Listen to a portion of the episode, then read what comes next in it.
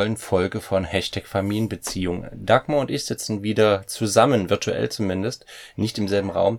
Tatsächlich bin ich hier gerade am See, äh, weil meine Familie wollte baden und ich habe gesagt, kein Problem.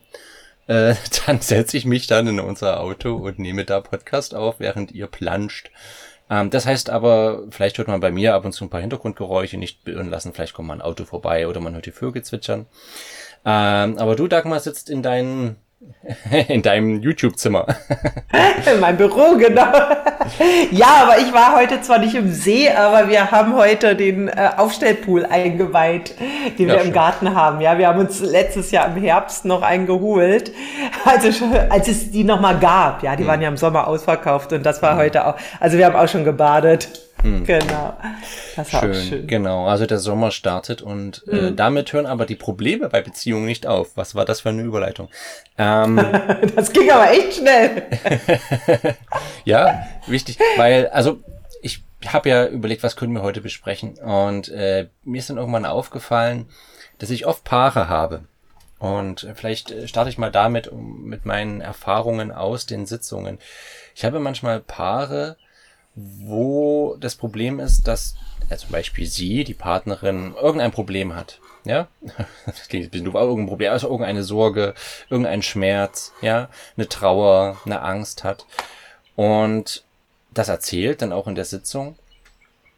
Und äh, der Partner dann sagt, ich kann hier nicht empathisch sein, ich kann nicht für meine Partnerin da sein, weil ich es nicht nachvollziehen kann was jetzt das Problem ist. Ja, weil ich verstehe nicht, warum du da so eine Angst hast, ja, oder das ist ja schon übertriebene Angst oder übertriebene Panik oder warum dich das jetzt schon wieder traurig macht, ja, dir geht's so gut oder irgendwas in der Art. Ich kann es nicht nachvollziehen und deshalb kann ich nicht für dich da sein. Und das ist so der eine Fakt, wo einem das Thema Verständnis oder eben das Gegenteil, kein Verständnis zu haben, begegnet. Und das andere könnte auch sein, mein Partner, meine Partnerin tut etwas und ich kann es nicht nachvollziehen und es belastet mich einfach. Ja, beliebtes Thema Ordnung und ich denke, da kommen auch die Kinder ins Spiel, wo wir sagen, ich kann es nicht nachvollziehen, warum du so warum du die einfachsten Sachen zum Beispiel stehen lässt, ja, immer ganz lapidares Beispiel. Äh, jeden Tag, wenn du gekocht hast, sieht die Küche immer aus wie Sau und ich kann es nicht nachvollziehen. Es ist doch wirklich kein Problem, einfach mal die Sachen sofort wegzuräumen, ja, die Zutaten, was weiß ich, die Teller oder irgendwas. Warum gelingt dir das denn nicht? Ne? Und das haben, haben wir eben dann wahrscheinlich auch bei älteren Kindern ab und zu. Ne? Warum, wenn du nach Hause kommst von der Schule, sehe ich am Eingang immer deine Sandalen, dann den Ranzen, dann die Jacke, dann die Hose und dann treffe ich dich auf dem Sofa an und ich kann die Spur sozusagen vom Eingang verfolgen und ich sage es dir ständig. Ähm, und es kommt irgendwie nicht bei dir an. Ich kann dich einfach nicht mal nachvollziehen. Du machst mich wahnsinnig. Ja? Ich denke, das sind so die beiden typischen Beispiele für das große Thema. Ich kann dich nicht nachvollziehen und deshalb verliere ich den Zugang und die Nähe zu dir. Ja. Ja. Das Szenario mal so aufzutun. Dagmar, kommt dir das bekannt ja. vor? In irgendeiner Form? Ähm, sehr spannend, ja. Natürlich macht mein Partner mich auch immer mal wieder wahnsinnig. Ja. Ich möchte jetzt auch mal auf das Thema Kind eingehen, ja, oder auf ja, sehr Kinder. Gern, ja. Ich weil, ja paar spezifisch. Genau, das ist und, und gleichzeitig gibt es ja auch ähnliche Dinge, ja, weil wir sind mhm. immer in Beziehung, ob wir nun zu unserem Kind in Beziehung sind, zu unserer Nachbarin oder zu unserem Partner. Und ähm, da möchte ich noch eins ergänzen, nämlich ich kann dich nicht nachvollziehen, ja, oder du machst mich wahnsinnig. Das gibt es in bestimmten Eltern-Kind-Konstellationen auch häufig. Mhm. Und zwar vor allem dann, wenn ein Kind so ganz anders ist ja. als man selbst. Ja. Ja. Also ich gebe mal so ein Beispiel aus meinem eigenen Leben. Ja, sowas. Mein ältester Sohn, ähm, mit dem, der ist halt schon ganz, ganz anders als ich. Und es gab Zeiten, also Momente, wo wir wunderbar harmoniert haben, zum Beispiel im Café. Hm. weil, weil er war wirklich so einer, der hat sich dann, äh, also schon als Kleinkind saß der da in seinem Hochstuhl, hat sich die Leute angeguckt und ich konnte in Ruhe meinen Kaffee schlürfen, ja. Also es war herrlich, ja. Das ja. ideale Kaffeekind, was bei den äh, anderen Kindern nicht so war. Und dann gibt's aber eben so Sachen, da konnte ich ihn natürlich überhaupt nicht nachvollziehen, weil er so anders getickt hatte als ich, ja. Als Beispiel, so, da war er auch schon älter Ja, wenn so darum, ich bin als äh, Kind relativ früh selbstständig mit der U-Bahn durch Berlin gefahren. Mhm. Ja, es war für mich, ich war da immer so, habe ich und habe mir den Weg gesucht selbstständig und habe es gefunden. Und bei ihm war das so, so U-Bahn-Plan, Stadtplan, das war lange für ihn einfach ein Buch mit sieben Rätseln. Äh, Siegeln. Ja, also und selbst noch in der, äh, ja, so mit 13, 14 äh, wenn es darum ging, irgendwo hinzukommen. Äh, und ich habe gesagt, ja, fährst du halt da und da. Ähm, und er, ja, aber wie soll ich das dann machen? Ja, also das war für ihn einfach ja. so komplett etwas anderes. Und das war der Punkt, das war für mich unglaublich schwer zu begreifen. Ja, das, was für mich ja so extrem einfach war. Ja, also ich sage, ich muss auch sagen, ich liebe Landkarten. also ja. so Pläne machen, all sowas ist, äh, und für ihn war das etwas, das war ja, es waren wie Hieroglyphen. Ja? Mhm. Also er hat es ja irgendwann auch gelernt, aber es war was ganz anderes. Und das kann uns als Eltern auch herausfordern, mhm. wenn ein Kind an einem Punkt so ganz anders tickt. Mhm. Also ganz anders funktioniert einfach so in bestimmten Bereichen. Und ja. aber auch genau das Gegenteil, wenn ein Kind uns spiegelt. wenn ein Kind uns spiegelt. Also da habe ich jetzt wieder die Kaffeesituation, da war eben dann meine zweite die ist mir sehr ähnlich und die Ruhe, die ich gebraucht habe, konnte ich in der Situation nicht bekommen mit ihr. Ja, ja. also und das äh, sind dann eben so ganz unterschiedliche Dinge, die uns aber triggern können. Ja, ja. ja. Äh, da geht's mir ähnlich äh, bei unserer mittleren. Ähm, die hatte so eine Phase und die ging bestimmt ein, zwei Jahre tatsächlich. Es gab einen Auslöser, das wird aber nicht die Ursache sein. Es gab einen Auslöser, dass wir waren ja damals mal in so einem äh, Wohnprojekt sozusagen, die Finca Kutterbund in Spanien mit anderen Familien zusammen. Und da war eine Gastfamilie und das Mädchen da hatte so ein bisschen, mochte so gruselige Geschichten, ja, und ist dann immer mit, äh, hat vor allem mit unserer Mittleren gespielt und hat dann immer so erzählt, ja, und guck mal, da sind Geister und so weiter. Und ab diesem Punkt war es für unsere mittlere eine Zeit lang, wirklich ein, zwei Jahre nicht mehr möglich, mhm. allein in einem Raum zu sein. Mhm. Sie wollte auch nicht alleine auf Toilette, nichts, ja. Und sie mhm. war schon sieben, ja, und, und, und Richtung acht. Und das ist schon so ein Alter, wo ich denke, Mensch, krass, ja. Ähm, wie, wie kann das jetzt so weiter, wie lange bleibt, wie lange bleibt das jetzt so, ne? Natürlich hat sich am Ende gezeigt, hier einfach entspannt sein, ja, die Phase geht vorbei und je mehr Sicherheit man gibt, umso eher geht das auch wieder vorbei. Aber manchmal war es halt schon so dieses, es macht mich fertig, ja. Ich bin gerade zum Beispiel am Arbeiten oder habe gerade irgendwas anderes zu tun. Das Kind muss mal auf hm. Toilette und geht ums, ganz böse gesagt, verrecken, nicht alleine auf diese Toilette. Ich muss jetzt doch mitkommen. Ja. Und man denkt, ja, wir haben die Pflegezeit überstanden mit unserem Kind und jetzt geht das auf eine Art doch nochmal los, auf eine, ne, so. Ähm, und da, ja, das ist auch so ein Thema, wo ich dachte, was ist denn da los? Was ist das für eine heftige Angst? Weil da ich auch gemerkt habe, ich kann die Angst auf den ersten Blick nicht nachvollziehen, tatsächlich. Ja, also warum ja. so in ganz vertrauten Räumen oder wenn es wirklich so ist. Es waren ja manchmal dann, ja, wir waren ja manchmal in so ganz kleinen Häusern dann auch, wo wir den Raum hatten, wo wir alle waren, die gesamte Familie und die Toilette ging so von diesem Raum ab, ja. Äh, mhm. Und trotzdem, also wir waren quasi um die Ecke, aber schon die Tatsache, dass sie uns nicht mehr gesehen hat, war genug, dass sie nicht alleine auf diese Toilette gehen wollte. Wir mussten wirklich so mitkommen, dass sie uns von ihrem Toilettenplatz sozusagen aus gesehen hat. Und das war das schon ist, ziemlich heftig. Ja, das ist ganz spannend. Also ich denke, so eine ähnlichen Beispiele kennen, glaube ich, fast alle Eltern. Ja, also ja. so, wo etwas kommt. Ja, also ich ja. kenne auch mit meiner Jüngsten so etwas, wo sie plötzlich fürchterliche Angst hatte vor krabbelnden Insekten, weil sie da auch so eine Kopplung hatte. Ne? Ja, ja. Sie ist irgendwie so in Ameisen getreten. Da waren wir bei der Wanderung auch mit ähm, den Cousins. Und als sie dann, das fand sie schon schrecklich, dass da plötzlich so ein paar Ameisen an ihr rumkrabbelten. Die hat, haben wir da, habe ich dann weggemacht und dann kam sie auf den Weg zurück. Also wir liefen durch den Wald und dann hat ihr Cousin ihr so einen toten Käfer entgegengeworfen. Mhm.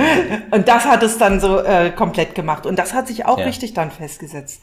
Und was da äh, passiert, also jetzt gerade so bei Kindern, bei Erwachsenen ist das aber auch schon ähnlich, ist das, wenn die dann sowas haben, bei ihr ist das eben auch mit diesen Krabbeltieren, ne? Ja. Und, oder äh, deine Tochter, die dann so eine Angst hat, die sind dann in einer ganz anderen Sphäre grad ja. als wir. Also wir gehen dann quasi von unserem Verstand her ran, vom Neokortex Ja. und wollen, es damit lösen. Und Ja. das Kind ist da gar nicht zugänglich. Das hat in dem Moment gar keinen Zugang zu diesem Bereich, weil es komplett in seinen Emotionen ist. Ja. Und das ist, das ist im Grunde bei einem Kind eine unverarbeitete Situation. Da hat es etwas noch nicht verarbeitet. Und wir als Erwachsene denken dann oft, Mensch, kann doch nicht so schlimm sein. Ja, Ja, ich meine, genau. so, ein- ja, kann doch nicht so, so ein Drama sein, ja. Und äh, die, äh, das Fatale ist natürlich, je weniger Verständnis ein Kind dafür bekommt, desto stärker wird es meistens. Ja. Das wird also, es löst sich da nicht auf. Ja. Und was das, was ein Kind jetzt ganz konkret da hilft, ist, dass wir ihm dabei helfen, quasi bei der Vernetzung, bei der Verarbeitung. Ja. Ja. Also was so wirklich zum Beispiel helfen kann, ist einmal die Emotionen zwar aufzugreifen, die das Kind hat, Hm. und gleichzeitig aber auch die ähm, Verbindung Ja. zu unserem Verstand zu schaffen. Weil das hat es ja selber nicht geschafft. Also deine Tochter, die hat einfach wahrscheinlich wirklich Angst erlebt, konnte das nicht auflösen zu dem Zeitpunkt und da ist es hängen geblieben einfach. Ja. Ja, genau. Und das ist manchmal eben so ein Stück Arbeit. Wirklich, das hilft einfach, äh, ja, immer wieder die Emotionen, aber dann auch wirklich ähm, über das Reden, auch über die Bewegung, das ein Stück weit aufzulösen. Ja. Und da, das, was ich interessant finde, sind eben da die Zeiträume. Ne? Also wie Ja. gesagt, es war eine Geschichte von ein, zwei Jahren, Hm. wo das Thema war und wo das Stück für Stück mal besser wurde, dann gab es wieder Rückfälle.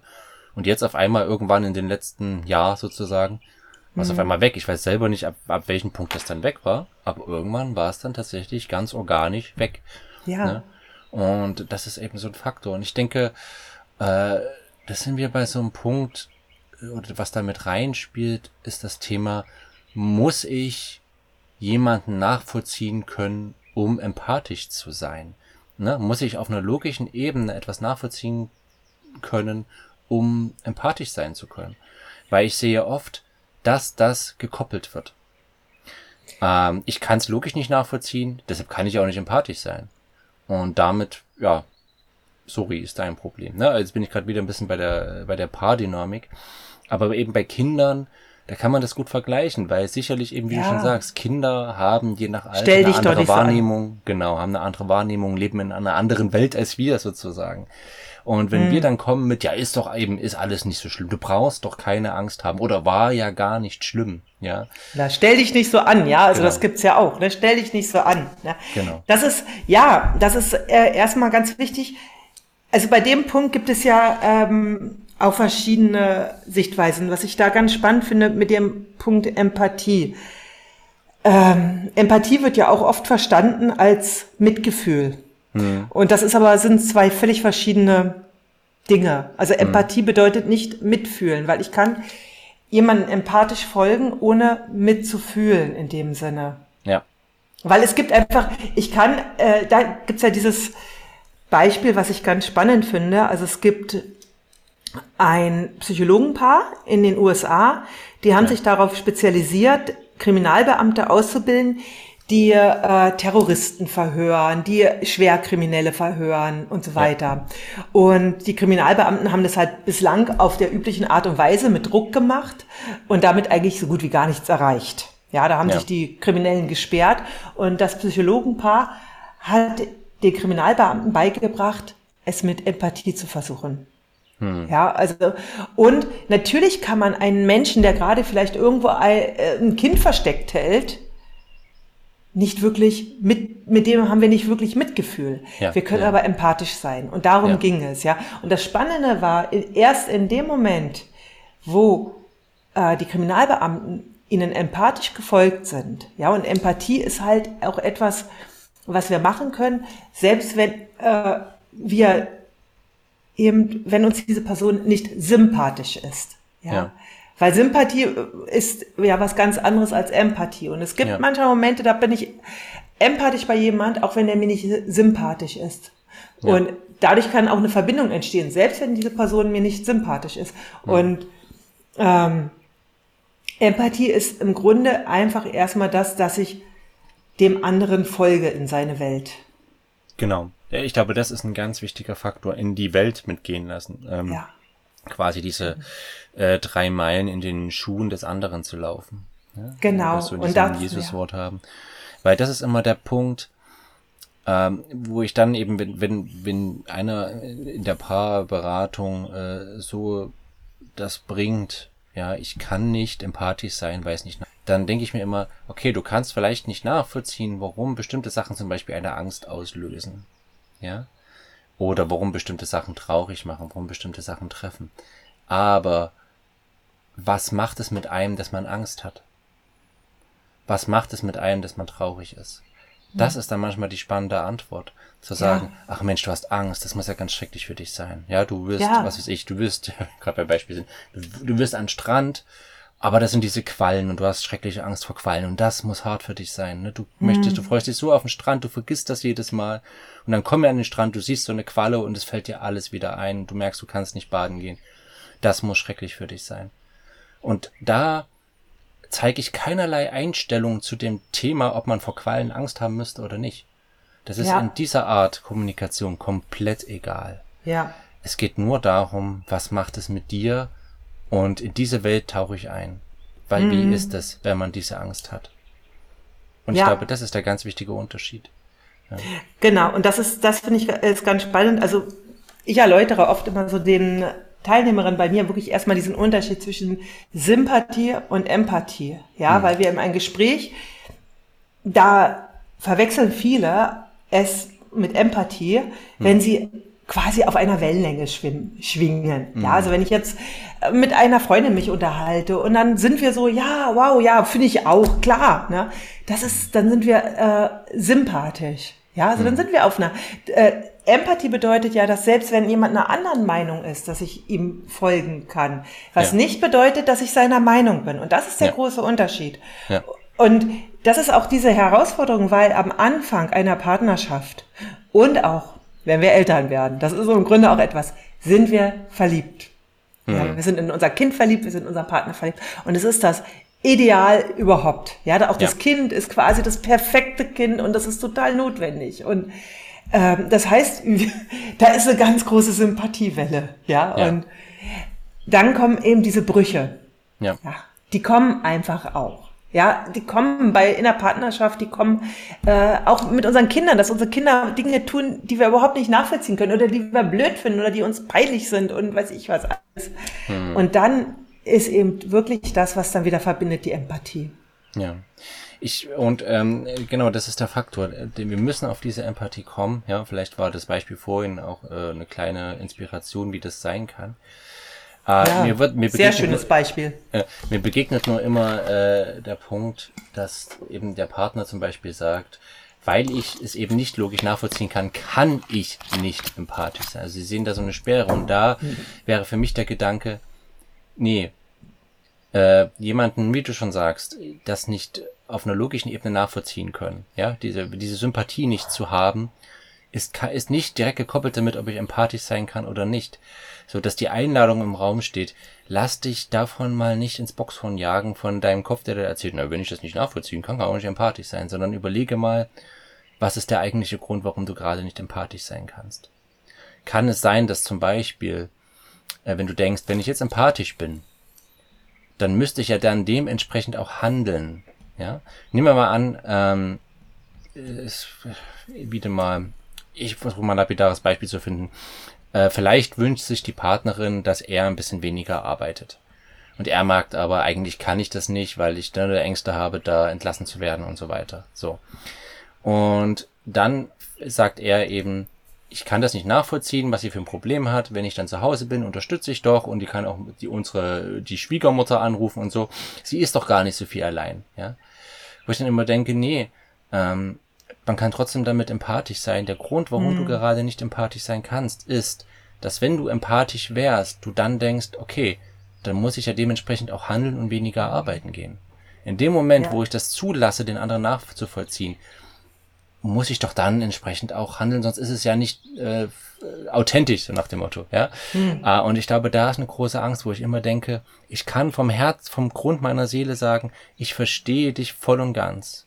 Oder ich sehe, dass es dir unglaublich schlecht geht, dass es dir schmerzt, dass du traurig bist und du hast mein gesamtes Mitgefühl. Ich kann trotzdem nicht anders handeln. Ja. Das eine ist keine Zwangsfolge vom anderen. Ich kann empathisch sein und trotzdem meine Werte und meine Grenzen vertreten. Das Ja. eine hat mit dem anderen hat schon was zu tun, aber es ist keine Zwangsfolge. Ja. Und ich glaube, der Faktor ist oft sehr befreiend, wo dann viele sagen, ja, okay, auf einmal geht's mit der Empathie, auch wenn ich es logisch nicht nachvollziehen kann. Oder auf einmal klappt's auch mit der Logik, ja. dann merkt man erstmal, was Ja. dem eigentlich im Weg stand. Da gibt's ja eine wunderschöne Grundannahme in der gewaltfreien Kommunikation. Und das ist, Ja. verstehen heißt nicht einverstanden sein. Also das Ja. ist nicht gleichzusetzen mit einverstanden sein. Verstehen Genau. ist einfach nur verstehen. Und ich kann gleichzeitig anderer Meinung sein, auch wenn ich denjenigen verstehe. Zu Genau. dem Thema Empathie, da ist noch etwas, was ich auch eine ganz, ganz hilfreiche Sache finde. Es gibt eben manchmal wirklich Themen, vor allem auch bei unseren eigenen Kindern. Ja, also bei den eigenen Kindern ist es ganz stark, aber auch in der Partnerschaft oder allen anderen Menschen, da fällt es uns wirklich extrem schwer, Empathie zu zeigen. Ja. Ja, und auch extrem schwer in dieses Verstehen zu kommen. Und ähm, da möchte ich kurz mal so eine Arbeit vorstellen, die man machen kann nach Markus Fischer. Ja. Ja, also der ja auch ähm, ziemlich bekannter GFK-Trainer ist und der hat die Arbeit mit Empathielücken entwickelt. Und das, da geht, also in der Arbeit geht man davon aus, dass da, wo es uns sehr schwer fällt, Empathie zu zeigen. Ja, also ich gebe mal so ein Beispiel, was vielleicht auch äh, bestimmt in Beziehungen oft ist, wenn die Partnerin, wenn in einem Konflikt mit dem Partner die Partnerin weint Hm. und es dem Partner, dem Mann, sehr schwer fällt, in dem Moment empathisch zu sein. Hm. Ja, und zwar auch, und auch ins Verstehen zu kommen, dann kann da eine Empathielücke hinterstehen. Und eine Empathielücke ist etwas, wo wir im Laufe unseres Größerwerdens, also in unserer Kindheit in der Regel, eine Situation erlebt hatten, die Ja. auf irgendeine Weise dieser ähnelt, in der wir Empathie gebraucht hätten und nicht bekommen haben. Also das ist quasi die Empathielücke. Ja, also da hätten wir zum Verarbeiten dieser Situation Empathie gebraucht und nicht erhalten. Das haben wir alle. Also selbst die besten Eltern können es nicht schaffen, dass ihre Kinder nirgendwo Empathielücken haben. Ja, weil Ja. das, es kann einfach sein, Kind, äh, Kind halt kommt traurig nach Hause, weil sich mit der Freundin geschritten hat. In der Zeit äh, fällt das andere Kind hin und es gibt, äh, blutet am Kopf und zack ist das eine Kind nicht gesehen. Das passiert. Ja. Ja. also das ist auch, da finde ich ganz wichtig, dass wir nicht jetzt in Schuldgefühle verfallen. Ja, weil wir vielleicht denken, oh Gott, wo habe ich jetzt meinem Kind überall nicht Empathie gegeben? Sondern Ja. es ist so, dass wir können ähm, uns da quasi auch wieder selbst erforschen und auch wieder selbst Empathie geben, um dann die Empathie anderen geben zu können.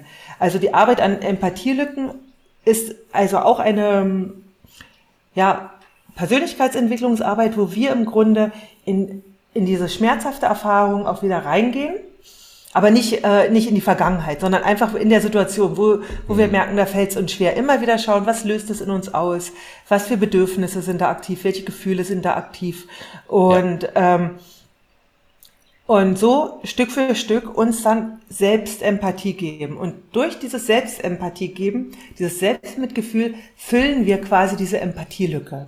Ja, das ist ein Und- Faktor, da, das begegnet mir auch oft.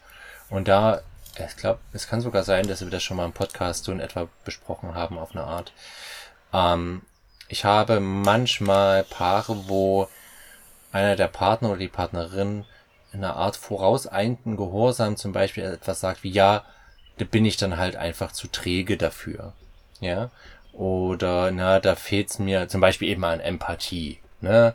Oder ja, da weiß ich, das müsste ich eigentlich anders machen, aber ich krieg's halt einfach nicht hin. Und äh, ja, keine Ahnung. Wo manchmal so ein tief sitzendes, schlechtes Selbstbild herausspricht. So ein, wo ich immer sage, es gibt niemanden, der träge geboren wird. Es gibt niemanden, der unempathisch geboren wird. Es gibt niemanden, der zu faul, zu doof, zu träge, zu lieblos geboren wird. Ja. Ähm, wenn wir merken, ich kann zum Beispiel empathisch nicht auf den anderen eingehen, und das ist das, was du gerade gesagt hast, dann nicht denken, oh, ich bin ein Stein von einem Menschen, ja, so diese Schuldgefühle, was du gesagt hast, sondern zu sagen, okay, ich kann das hier nicht, das muss einen Grund haben. Und meistens haben wir gute Gründe für mhm. Bestimmte Grenzen, die wir auch unbewusst setzen in dem Moment. Irgendwo weiß etwas in uns, ich kann über diese Grenze gerade nicht drüber hinweggehen, weil das wäre nicht gut für mich. Mhm. Äh, da würde etwas extrem ins Wanken geraten. Und da setzt genau das ein, was du gesagt hast, da auf die, äh, auf die Forschungsarbeit zu gehen. Warum ist das so? Warum bin ich an bestimmten Aspekten träge? Warum bin ich in bestimmten Aspekten so, dass ich nicht äh, auf den Partner, die Partnerin eingehen kann? Nicht, weil ich zu blöd bin, sondern weil ich da vielleicht einen Schmerz habe, weil ich da vielleicht eine Wunde habe, weil ich mich auf eine bestimmte Art schützen muss und zwar aus gutem Grund. Ja. Und das ist quasi so ein bisschen mein Appell zur radikalen, positiven Meinung über sich selbst. Sich nicht einreden zu lassen, du bist blöd, doof oder irgendetwas anderes, sondern immer zu sagen, okay, ich habe einen guten Grund. Der Punkt ist nur, manchmal, also dieser gute Grund hat dann manchmal nichts zu suchen bei unserem Partner oder bei unserer Partnerin. Ja, das ist eine Arbeit, die muss ich erstmal alleine machen.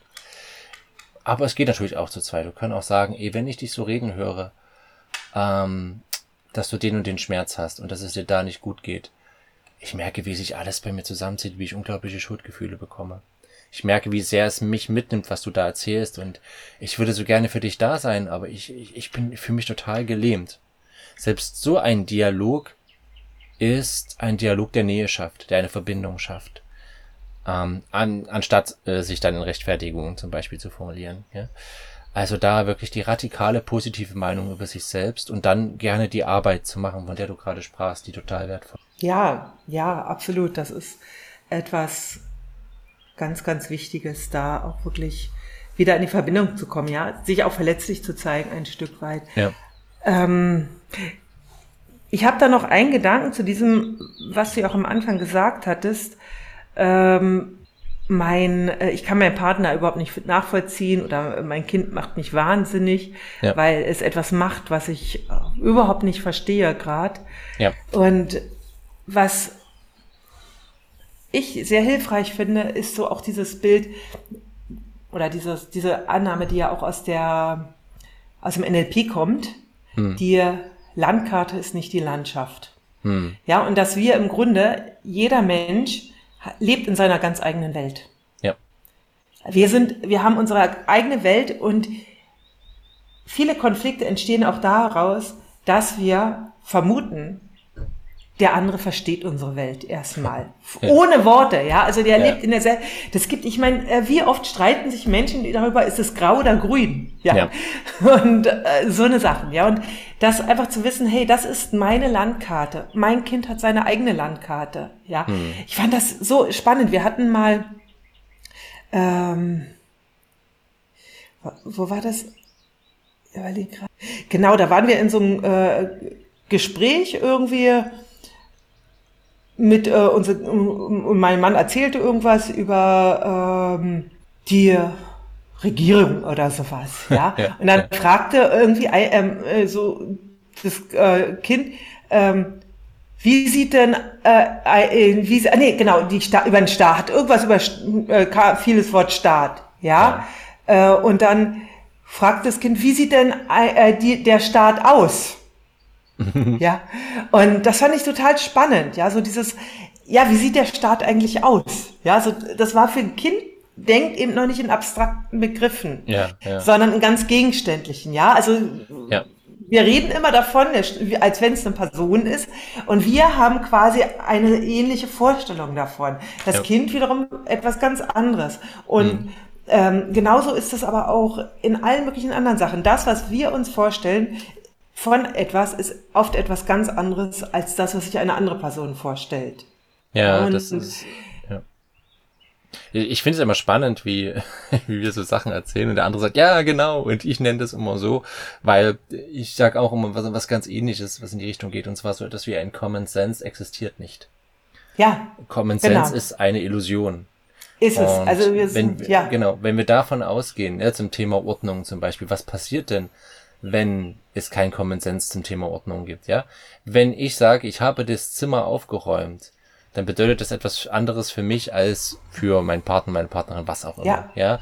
Äh, vielleicht ist für den einen die Ordnung eben, ja, die Sachen, die da in dem Raum waren, sind so grob alle auf den jeweiligen Stapeln, wo sie thematisch hingehören, ja. Und für den anderen ist der Raum erst ordentlich, wenn eben alles richtig, also wenn man nichts mehr sieht, ja? kein Inhalt mehr, sondern alles ja. wirklich äh, absolut picobello ist. Und für beide sagen sich dann, okay, mein Bedürfnis nach Ordnung ist hier erfüllt, aber wie du, also du hast ja überhaupt kein Bedürfnis nach Ordnung anscheinend. Ja, dann kommt dann auf dieser Vorwurf hoch. Und das sind wir mhm. eben beim Thema, ne, das haben wir auch im Vorgespräch gesagt, was sehr stark aus der GfK kommt und was ich total wertvoll finde, zu verstehen, dass eine Lösungsstrategie, eine Strategie nicht das gleiche ist wie das Bedürfnis. Und mein liebstes Beispiel ist immer das Thema Sicherheit zum Beispiel. Und ich kann da als Beispiel auch nennen ja. meine, meine Schwester, die halt ein Haus gebaut hat, weil das ein Punkt war, der hat ihr auch Sicherheit gegeben und Raum und Platz, ne? Und ich denke, oh Gott, ein Haus hat für mich nichts mit Sicherheit zu tun. Ich habe auch ein Sicherheitsbedürfnis. Aber für mich bedeutet Sicherheit, wenn ich zum Beispiel wenig besitze. Wenn ich kaum Besitz habe, ist das eine Art Sicherheit für mich. Das bedeutet, meine Schwester und ich haben beide das Bedürfnis nach Sicherheit. Nur die Strategie, mit der wir dieses Bedürfnis erfüllen, ist komplett gegensätzlich. Und ich denke, das ist bei vielen Paaren und auch bei vielen Eltern-Kind-Konstellationen der Fall, dass die Lösungsstrategien für die gleichen Bedürfnisse fast schon konträr sind. Absolut. Also das ist äh, ganz oft, ja. Und da braucht es auch erstmal die Akzeptanz, dass die jeweilig andere Strategie für denjenigen völlig in Ordnung ist. Ja. Ja, also das ist erstmal, wenn wir das nicht akzeptieren, wenn ich also jetzt mein äh, Sinn für Ordnung als Maßstab nehme, hm. dann ist ein Konflikt vorprogrammiert. Ja. ja.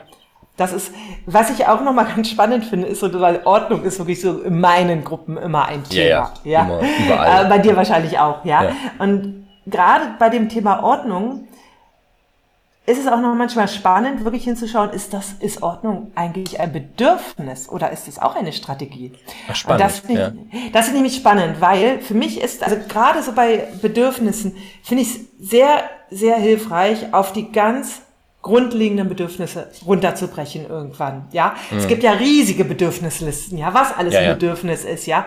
Und ähm, im Grunde ist es aber so, dass wenn wir da runter gucken, was liegt denn eigentlich da drunter, kommen wir auf ganz grundlegende Bedürfnisse. Das sind dann eben wirklich Zugehörigkeit, Verbindung, ähm, Sicherheit ist auch so eins, ja, Autonomie und ähm, äh, Entwicklung. Also es gibt so grundlegende Bedürfnisse, die sehr, sehr äh, entscheidend sind. Und bei Ordnung ist es ganz spannend, weil da frage ich fast immer, was ist denn, was ist denn da wichtig an der Ordnung? ja? ja? Ja. Weil in dem Moment, wo ich fragen kann, wofür brauchst du denn Ordnung, sehe ich, da ist noch was drunter. Ja, das ist interessant, ja. Und da ja. sind wir eben auf der Reise, ne? Und diese Reise mhm. ist total spannend, wenn wir die innerhalb der Beziehung tatsächlich machen, ob mit Kind oder mit, äh, mit dem Partner. Wenn wir da gemeinsam auf die Entdeckungsreise gehen, da können wir so viel Absolut. Spannendes übereinander lernen. Das setzt natürlich voraus, dass ich mich nicht bedroht fühle von dem, was der andere dann erzählt, was diese ja. einzelnen Begriffe für ihn bedeuten. Ja. Ne? Und Aber bei, dann wird es spannend. Und bei Ordnung ist das so bei vielen Frauen, bei vielen Müttern, dass unter der Ordnung im Grunde das Bedürfnis nach Ruhe und Entspannung liegt. Ja, klar. Und das ist aber bei Männern nicht in diesem Maße. Ja, mhm. also da, ich müsste jetzt auch mehr, es wäre mal interessant, noch bei Männern mehr zu fragen. Ich hatte jetzt nur ja. viele Frauen. Und deswegen kann ich mir vorstellen, dass es da so einen Spalt gibt. Du, aber ja? witzig, ne? Also in, bei meinen Klienten ist es tatsächlich die Tendenz eher andersherum. Ah, dass spannend. wir, das hatte ich auch schon mal erzählt, ne, dass die Frauen eher sagen, hey, ich habe hier das Kind zu Hause, äh, und äh, ob ich, wenn ich die Wahl habe zwischen Aufräumen und das Kind betreuen und bedürfnisorientiert zu sein mhm. und bindungsorientiert, wähle ich bindungsorientiert Scheiß auf die Pizzareste auf dem Tisch. Ja. Mhm. Und das sind ganz oft die Väter und Partner, die nach Hause kommen und sagen, ich komme hier nach Hause und für mich ist diese Wohnung eine einzige To-Do-Liste. Nachdem ich meine To-Do-Listen auf Arbeit abgehakt habe, äh, das ist mir zu unordentlich. Ich brauche es ordentlicher. Und die Tendenz bei meinen Paaren ist witzigerweise tatsächlich äh, in diese Richtung, dass die Väter und Partner diejenigen sind, die ein größeres Ordnungsbedürfnis haben als die Partnerinnen und Mütter. Spannend. Und ähm, das ist, ist auch interessant, ja. Also so, und da aber auch zu gucken, eben, was erfüllt sich dann wenn, ähm, wenn, mein, wenn Ordnung herrscht. Also welches Bedürfnis ja. erfüllt sich dann noch? Ist es das Bedürfnis nach Struktur? Ist es das Bedürfnis ja. nach eben äh, Ruhe? Hm. Ja, er hört sich ja dann an, als ob auch das Bedürfnis nach Ruhe und Entspannung dahinter steht. Ja, hm, ebenso letztendlich. Ja. Ebenso wie bei der, äh, äh, vielleicht bei der Partnerin dann eher auch ähm, Freude und äh, Spiel mit dem Kind, ja, hm. oder äh, was auch immer. Das ist also spannend, da immer noch mal tiefer zu gucken, weil diese Ordnung ist etwas, was für etwas steht. Ja, also ja. so. Hm. Und ähm, das ist was, echt ein, ein schöner Gedanke, ja.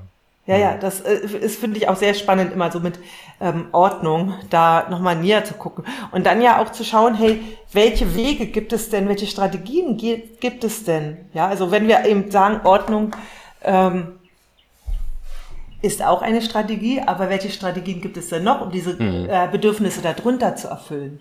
Ja, ja, ja. Ja, dann hat vielleicht Ordnung auch nicht mehr diesen Stellenwert. Ja. Ja, das kann gut sein und es kann, äh, können ein Lösungsweg sein. Ähm, und das äh, wird dann spannend, äh, das zu verfolgen, eben als Paar.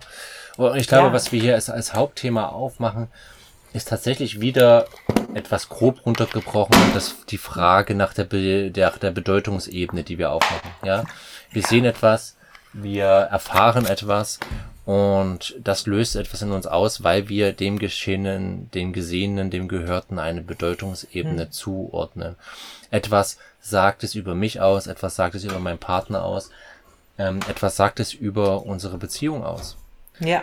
Und da wird es spannend, weil das eben genau der Faktor ist, warum wir manchmal nicht empathisch sein können oder warum eine Stimme in uns brüllt.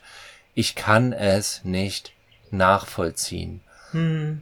Und die Stimme ruft eigentlich, ich sehe, dass dieser, diese Sache, die hier passiert, trennt mich von dir. Und diese Trennung fühlt sich beschissen an. Und ich möchte diese Trennung nicht. Ich möchte dir nahe sein. Ich möchte mit dir verbunden sein und ich merke, dass das uns auseinander dividiert. Und das ist unangenehm und das möchte ich nicht. Und das ist oft der Grund dafür, warum wir merken, ah, irgendwie komme ich hier an meine Grenzen, wenn ich das hier sehe. Und da ist eben gerade wichtig, dass wir uns äh, zusammen hinsetzen und sagen eben, was es mit mir macht, welche Ängste bei mir hochkommen. Weil unter diesen ganzen Vorwürfen, unter dieser Kritik, unter diesen, ah, du machst mich wahnsinnig, warum kannst du nicht mal, ist so viel eben Trauer, Angst, Schuldgefühle und das sind alles sanfte Emotionen. Ja, das sind keine. Emotionen, die brüllen, ah, du Arschloch, ja, sondern es sind Emotionen, wo es eigentlich heißt, bitte halte mich, bitte sieh mich, bitte sei für mich da. Und der, und der Weg dahin, diese sanften Emotionen zu zeigen, kann auch in der Kommunikation über Sachen, wo wir uns nicht einig sind, so viel aufmachen. Denn, ne, wir ja. hatten das ja, du hast es auch schon mal wiederholt und ich kann es auch immer wieder wiederholen. 70 Prozent eurer Konflikte kriegt ihr eh nicht geklärt. Ja? ja. es ist einfach so. Und ihr könnt trotzdem glückliche Paare sein, glückliche Eltern, glückliche Kinder. Ja. ja, absolut. Das ist ganz wichtig, ja. Das finde ich echt total. Wir brauchen nicht perfekt sein, um glücklich zu sein, ja. Ja. Das ist, und es gibt ja so dieses schöne, habe ich auch schon mal ein paar Mal gesagt, good enough parents, ja. Also es ja. reicht, äh, gut genug zu sein, ne? Und nicht eben, mir, kommt noch ein anderer Gedanke, der mhm. auch noch mal da bei dem, äh, ja, mein Kind, mein Partner macht mich so wahnsinnig, ähm, weil er irgendwie etwas macht, was ich überhaupt nicht verstehen kann. Und das ist dieses, was wir Menschen ganz oft haben, aus, im Grunde auch aus dem alten Schmerz heraus. Und es ist dieses, wir wollen so gerne im Einklang sein miteinander, also mhm. äh, in Harmonie.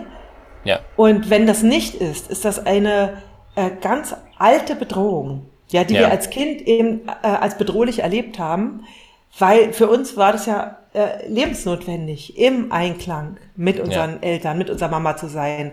Und wenn jetzt der andere sich so ganz anders verhält, als wir ja. es uns wünschen oder auch hoffen, dann können da ganz alte Ängste rauskommen. Trennungs, also äh, so alte Bindungsthemen und Trennungsängste, äh, die eben überdeckt werden dann von der Wut dass der andere so anders ist, dass er das macht, was ich überhaupt nicht verstehen kann. Aber Ja. darunter können auch wirklich einfach diese Ängste sein, boah, wenn wir an dem Punkt nicht zusammenkommen, ja, was ist dann? Was ist dann? Ja. Hm. Und es, es müssen gar keine alten Trennungs- Nee, und es Bindungsängste sein. Ne? Also natürlich sind die, da ist man da besonders, äh, ich sag mal, dünnhäutig bei bestimmten Themen. Also es ja. ist, es ist, äh, es können natürlich auch ähm, ganz aktuell, weil natürlich sind wir gerne in Bindung, ja. Genau, genau. Nur äh, die meisten von uns haben ja, das ist auch mal ein Thema für sich, Entwicklungstraumata, ja. Äh, und ähm, also da äh, Da Spoiler haben, wir übrigens, mal. da haben wir übrigens einen, äh, auch schon eine Genau. Podcast-Folge äh, mit dem das Interview mit ähm, Verena König. Genau, gerne das ist anhören. auch ganz spannend. Da Genau. könnt ihr dann noch mal reinhören. Und ähm, was wollte ich jetzt gerade noch mal sagen? Jetzt habe ich dich rausgehauen. Das tut mir leid. Das ist nicht so, äh, nicht so ein Problem, ist ja immer so. Äh, Egal, ja, kommt, äh. ich habe die Worte verloren. Ja, Alles gut, aber wir haben diese Themen, wo wir sensibel sind äh, Genau. und äh, wo es aber auch wertvoll ist, genau das zu teilen. So nach dem Motto, eh, Ja. ähm, wenn ich sehe, dass du das und das tust, ja, das hat nichts damit zu tun, dass ich denke, dass du blöd bist oder dass, dass du mir es mir nicht recht machen kannst, sondern ich bin da einfach so so äh, sensibel, so leicht Mhm. verletzlich, weil eben das und das und das war in meiner Kindheit, wenn wir das mitteilen können. Ja. Und da finde ich aber auch immer die Antwort darauf wichtig, weil eben ne, wieder mein Bashing gegen moderne Persönlichkeitsentwicklung, dann nicht zu antworten, hahaha, ja siehst du, du projizierst deine Mutter auf mich, Ja. krieg doch mal, mach doch noch mal den zehnten äh, inneres Kind Online-Kurs, äh, weil das musst du alleine klären, sondern zu sagen, hey, wenn du da so sensibel bist, wenn du da so verletzlich bist, pass auf, ich bin da auch für dich da. Und ich bin da besonders achtsam. Und gut, dass du es mir sagst, dann weiß ich, wie ich das zu nehmen habe, ja, was da passiert. Und ich kann es einordnen und kann besser für dich da sein an diesem Punkt. Ja. Und das ist die wichtige Bindungsantwort, die wir in dem Moment brauchen. Hm. Also was da jetzt noch ganz äh, mir an dem Punkt wichtig ist zu sagen, Ja, ist, dass es bei Paaren so ist und das ist auch Ja, genau, total ja, schön, stimmt. dass das total schön ist, wenn jetzt der Partner auch so sich verhält. Ja, genau. Ich glaube, da äh, sind jetzt ganz viele Frauen, die jetzt sagen, oh, wenn mein Mann mir sowas sagen würde, wäre das so schön, ja. Vielleicht auch Männer. Gut, aber mit Kindern ist das anders. Ja, natürlich, also ich genau, kann diese, genau. diese Geschichte kann ich nicht meinem äh, fünf- oder sechsjährigen Kind erzählen. Ja, selbst absolut. auch einem, selbst ein zwölfjähriges Kind ist mit vielen Absolut. Dingen da überfordert. Ja, also da Ja. auch wichtig zu trennen. Ich Ja. ähm, brauche da Erwachsene, mit denen Ja. Mhm. ich darüber reden kann, mit denen ich mich darüber austauschen kann. Kann ich da kurz Ähm, reinspringen mit, mit ja. einem Gedanken?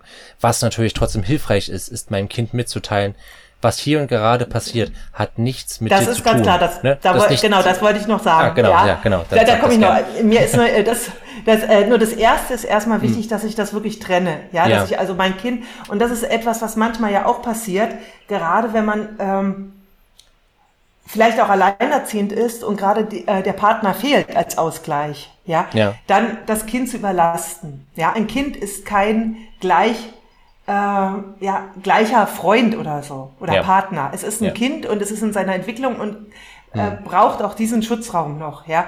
Und, äh, Es, und es ist schon eine das, gewisse Hierarchie von Bindungsbedürfnissen. Also es ist, ne, also da ist quasi das Kind hat die Bindungsbedürfnisse und wir sind für die Bindungsbedürfnisse des Kindes da und nicht das Kind so krass auf, Genau. auf unsere Ja, Bindungsbedürfnisse. und was natürlich ganz, was auch du gesagt hast, und das ist eben das, was äh, dann ganz, ganz wichtig ist, wenn ich merke, da ist etwas, was so mich äh, ja aus der Bahn wirft in dem Moment, ja, oder ich kann Hm. da dem nicht folgen, dann mein Kind zu sagen, hey, das hat nichts mit dir zu tun, ja. Ja. Da kümmere ich mich drum. Ja, da Ja. merke ich, da ist was bei mir und da kümmere ich mich drum. ja, genau. Und wenn man, wenn ich mich in dem Moment auch nicht richtig verhalten habe, dann Hm. auch wirklich zu sagen, dass ich das bedauere. Und Ja. das kann, da muss ich echt, da muss ich echt dreimal unterstreichen, die, der, deine Aussage, weil äh, Kinder so gute Beobachter und so schlechte Deuter sind. Sie werden es immer auf sich selbst Ja. projizieren, immer denken, es hat Absolut. mit mir zu tun. Das heißt, es gibt da kein zu häufig, das deutlich zu machen. Es ist nicht so ein, ja, ich habe das ja schon mal gesagt und äh, jetzt ist es zwar wieder passiert, aber mein Kind weiß das jetzt. Nein, ich sag's gerne jedes Mal wieder. Ja, Weil das Kind wird es automatisch immer auf sich beziehen. Und das ist, das ist wirklich, das kann man nicht gut, nicht selten genug, nicht häufig genug machen, so rum. Ja, das ist, das ist wichtig, das dem Kind zu sagen Ja. und dann auch wirklich zu merken, äh, eben anders als bei dem äh, mein Partner. Ja. Wo es ähm, äh, in der idealen Situation so ist, dass mein Partner mir eben dann auch Empathie geben kann oder mich ein Stück weit auffangen kann, kann das ja, ja. mein Kind nicht. Und dann die Verantwortung insofern zu übernehmen, dass ich merke, da ist etwas, dass ich mich dem zuwende. Entweder ja. in, äh, in, mit der Arbeit mit Empathielücken kann ich auch alleine machen zum Teil. Also ja. ich brauche nicht für alles jemanden, das ist auch wichtig. Oder mhm. indem ich mir jemanden suche. Wenn da ein großes Thema ist, ein, äh, kann auch ein Freund sein oder eine Freundin ja. oder eben der Partner. Es muss nicht immer irgendein Professioneller sein, ja.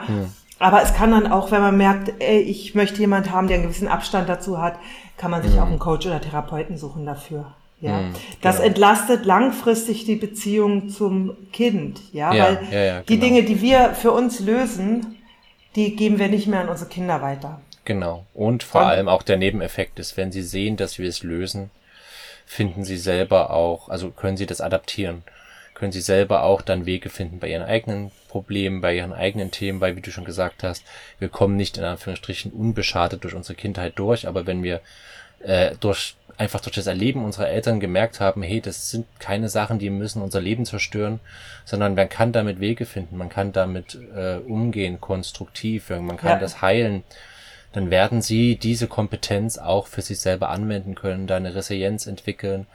Und dann ist es auch okay, wenn wir good enough parents sind, weil unsere Kinder haben das Handwerkszeug mitbekommen mit den Aspekten, die einfach nicht so gut laufen, was okay ist, weil wir Menschen sind, äh, klarzukommen.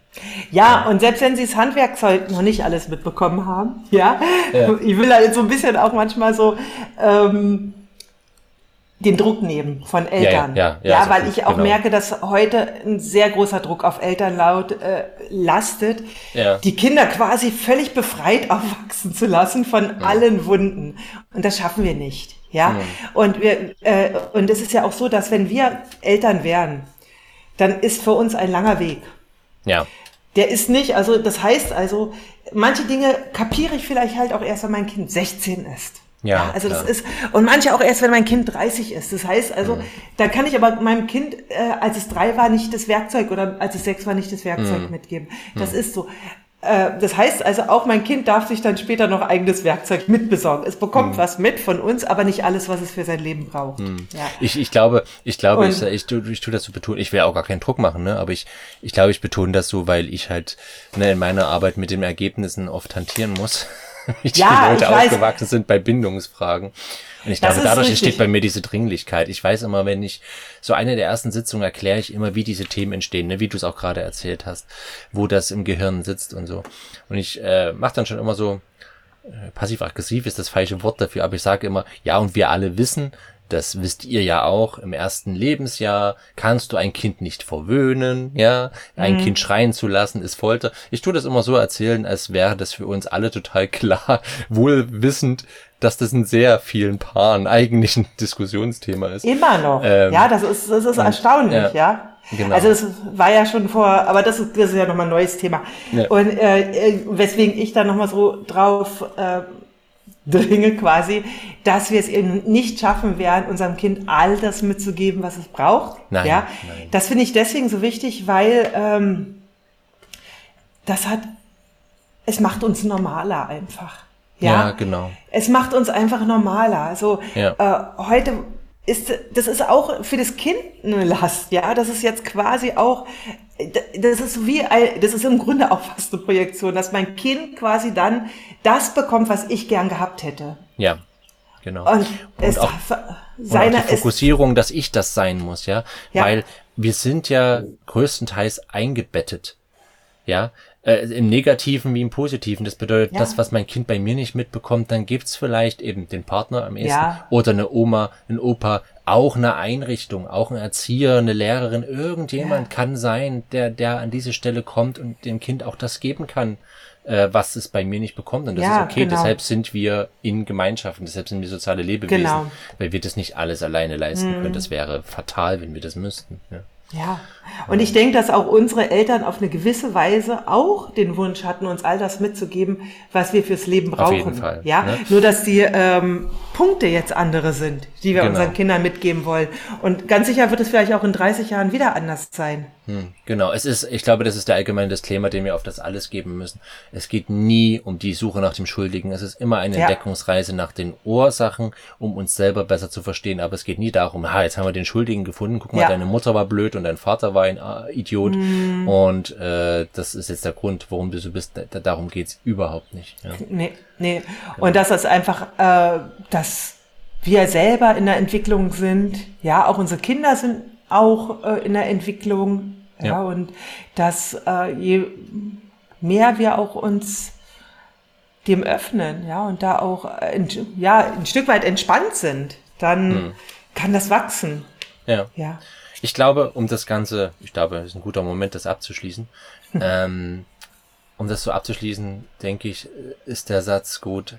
Wenn du merkst, dass du etwas nicht nachvollziehen kannst und es dich wahnsinnig macht, ist es eben wie so oft die Einladung zu schauen, Ja. was, was ist das? Was macht es mit dir? Und was löst es in dir aus? Was kommt hoch? Es ist immer die Einladung zu einer Entdeckungsreise zu sich Mm. Absolut. selbst und einer Entdeckungsreise in eure Beziehung. Ja. Super. Ja. Genau. Ja, Und? schön.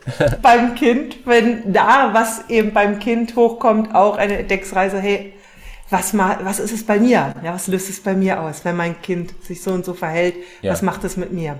Spannend, spannendes Thema. Ja, Ja, aber ich glaube, wir sind ganz gut durchgekommen. Ich, ich merke auch, ne, das hat sich dann wieder so aufgefächert gerade, äh, während wir gesprochen haben. Ne, ich denke mir immer, Ja. das ist das Thema, das machen wir so ein bisschen. Und dann merke ich, oh, ho, ho, ho, jetzt äh, öffnet sich hier eine Welt. Aber Ja. nichtsdestotrotz, ich hoffe, ihr konntet ein bisschen was mitnehmen. Ähm, lass uns mal wieder über die Orga sprechen. was, Ja. äh, was ist gerade aktuell am Sein bei dir in deiner Welt? Okay, äh, erstmal so fällt mir spontan ein, ich habe einen Artikel über den Unterschied zwischen Empathie und Mitgefühl geschrieben, den kann ich dann gerne verlinken. Ja, super. Ähm, was ist noch aktuell? Ähm, am äh, Donnerstagvormittag halte ich ein Webinar. Da geht's um das Thema, hey, wenn ich mich als Mutter verloren habe, wenn ich nie, eigentlich gar nicht mehr weiß, hey, was, wo bin ich eigentlich, ja, und was ist mit mir, äh, wie du da als Mutter einen Weg wieder rausfinden kannst und eben Mama und du selbst sein kannst, da mache ich ein Webinar zu am Donnerstag, da kann ich dir anmelde, den Anmeldelink in die Shownotes machen, Ja. falls es noch rechtzeitig ist, weiß ich gar nicht. Und ähm, ansonsten ist das ja ein ganz großes Thema, was wir heute gemacht haben, was auch sehr viel mit gewaltfreier Kommunikation zu tun hat. Ja. Und ich habe einen Online-Kurs gewaltfreie Kommunikation. Mhm. Den möchte ich hier noch mit verlinken. Also wenn du da Interesse hast, da gibt's, äh, das ist einmal ein Selbstlernerkurs, wo es aber auch einen Live-Anteil gibt. Also wir machen- treffen uns einmal zu einem Workshop und es gibt in regelmäßigen Abständen Themenabende. Und Schön. da geht's eben auch genau um solche Themen. Ja, also da kannst du auch einsteigen jederzeit und ja, verlinken wir. Was ist bei dir los, Matthias? Bei mir äh, passiert gerade das, was zweimal im Jahr das Großevent bei mir ist. Und zwar ist es wieder Bootcamp-Zeit. Ja, bei mir ist zweimal im Jahr Bootcamp. Und Bootcamp bedeutet, ähm, es richtet sich an Menschen, die sagen, ich möchte gerne an meiner Beziehung arbeiten, aber mein Partner oder meine Partnerin möchte das nicht tun. Ja, sagt vielleicht auch, "Äh, das ist dein Problem, löst das mal für dich alleine. Oder sagt, ja, ich bin eigentlich ganz zufrieden und du sagst aber, ich leide in dieser Beziehung. Ähm, und das ist ein häufiger Fall, ja. Ich denke, die Leute kommen oft bei mir gar nicht an. Ne? Aber viele wollen gerne Sachen mitmachen und schreiben mir dann, ja, aber mein Partner, der, der möchte nicht mitmachen und der ist dann nicht bereit, sich damit auseinanderzusetzen und den nervt das und das sind Themen, mit denen er will er sich nicht auseinandersetzen und so weiter. Ähm, und für die ist dieses Bootcamp. Ja, Cool. was wir da tun, ist, wir schauen, okay, wie ist die Situation in deiner Beziehung? Wo möchtest, was ist eigentlich die Beziehung, die du leben möchtest? Weil oft ist es so, dass wir wissen, was wir nicht mehr wollen, aber gar nicht wissen, was wir eigentlich wollen. Und wir schauen auch einen Blick darauf, ist diese Beziehung noch zu retten? Ich habe einen Test angefertigt. Natürlich ist es immer nur eine Inspiration. Bitte nicht, es wird keine Diagnose sein, keine therapeutische Diagnose. Aber es ist ein Test, der dir zumindest eine Richtung geben soll. Ist es sinnvoll, in dieser Beziehung zu bleiben oder nicht? Ja, weil, müssen ehrlich sein, auch wenn da auch wieder oft Coaches was anderes erzählen, nein, du kannst nicht jede Beziehung retten und das ist okay. Es gibt Beziehungen, wo man entweder sagen kann, es ist besser, sie zu beenden, weil es einfach schon ein, Schritt, ein Punkt überschritten ist, weil die Schmerzen vielleicht zu groß sind oder wo ich wirklich sagen muss, lauf, lauf, soweit du kannst, weil dieser Mensch ist toxisch, ja, für mhm. dich in dieser Beziehung. Ähm, und äh, da soll es sozusagen in diesem Bootcamp auch eine Antwort geben. Und dann werden wir so die ersten Schritte anschauen. Okay, was kann ich nun tun, wenn diese Beziehung, wenn es quasi eine Beziehung ist, wo man sagt, okay, das lohnt da noch zu investieren. Ja. Was wären jetzt die ersten Schritte, die wir tun können? Und da werde ich natürlich auch vorstellen, wie du dann mit mir zusammenarbeiten kannst, um genau diese Schritte zu gehen. Ja, also das ist Bootcamp. Es ist ein großes Event. Es geht vier Tage. Es wird jeden Tag ein Input-Video geben. Es wird jeden Tag Workbooks geben. Es wird jeden Tag Q&As geben. Es gibt ein Abschlusswebinar. Es gibt ein Startwebinar. Äh, und es ist komplett kostenlos. Insofern Ah, den Link setze ich in die Show Notes. Komm vorbei. Wenn du diese Folge hörst, äh, zu spät hörst, vielleicht erst in einem halben Jahr hörst, schau trotzdem gerne mal auf den Link. Vielleicht findet dann schon das nächste Bootcamp statt. Wie gesagt, kommt vorbei, klick drauf und ich freue mich, weil nur mit dir ist es doppelt so schön. cool. Das ist auch super, super äh, spannend. Kann ich nur ja. empfehlen. Ja. Ja. Dabei schön. zu sein. So, ich werde jetzt meine Kinder und meine Frau wieder vom Strand aufglauben. genau. An welchem See seid ihr eigentlich? äh, wir sind ja gerade bei Görlitz und das ist der äh, irgendwas mit B. Jetzt muss ich lügen. Bär, Bär, Bär, also die Leute, die im Raum Görlitz okay. wohnen, wissen, welcher das ist. Ich kann es leider okay. nicht aus dem Kopf sagen. Ja, Gut. genau. Na dann wünsche ich euch noch einen schönen Abend. Ja, ich dir auch und bis zur nächsten Folge. Ja, Schaltet wieder dann. ein, folgt uns, liked uns, bewertet uns und wir freuen uns zur nächsten Folge, euch wieder begrüßen zu dürfen. Bis zum nächsten ja, Mal. Bis dann. Tschüss. Ciao.